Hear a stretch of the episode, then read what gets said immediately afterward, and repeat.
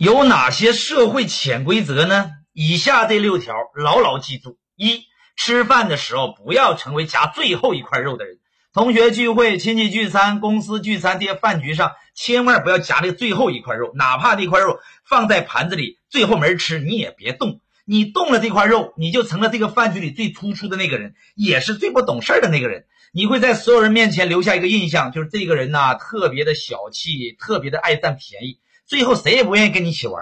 第二个，利益足够大的时候，任何关系都经不住考验。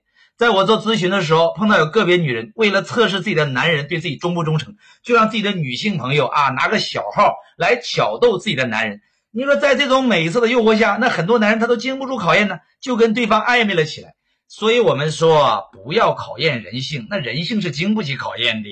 人的属性本质就是索取和自我需求满足，在利益足够大的时候，就算是自己的老婆孩子，也不见得值得信任的。第三个人穷莫走亲，富贵别还乡，自己过得舒坦，你也别给别人添堵。三叔那些年过得很穷，经常呢到六叔家里去蹭饭吃。有一回，这六婶呢到了饭点迟迟不做饭，到了晚上敲着那个锅底骂六叔啊，米都没有了，咋做饭？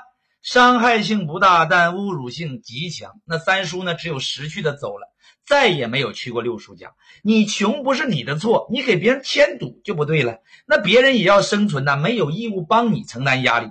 这两年三叔发达了，那在亲友面前一顿显摆。挣回了面子，也挣回了尊严，但麻烦也来了。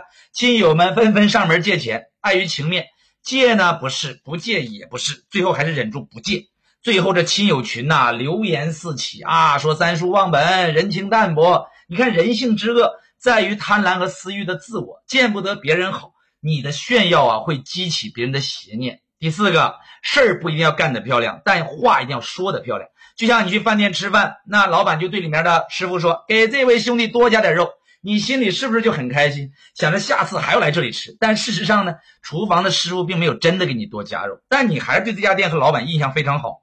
第五个，不要随便插手亲戚朋友买房买车的事儿，不要随便插手朋友恋爱结婚的事儿。当他们问你这些建议的时候啊，千万别给任何建议。这两件事儿都属于人生的大事儿。一旦他们听了你的建议，要是出了问题和麻烦，他们就会把责任全都推到你的身上。你不好心办坏事吗？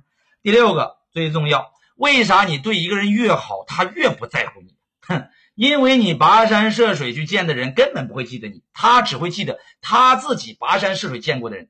付出的成本越高，珍惜的程度才会越深呢。爱一个人最好的方式就是经营好你自己。给对方一个优质的爱人，而不是拼命对他多好多好。你拼命对他好，你没有价值，他也不会珍惜你。你对他有价值，你的付出才会被重视。爱也是难免如此现实的。关注我，为大实话点赞，拜拜。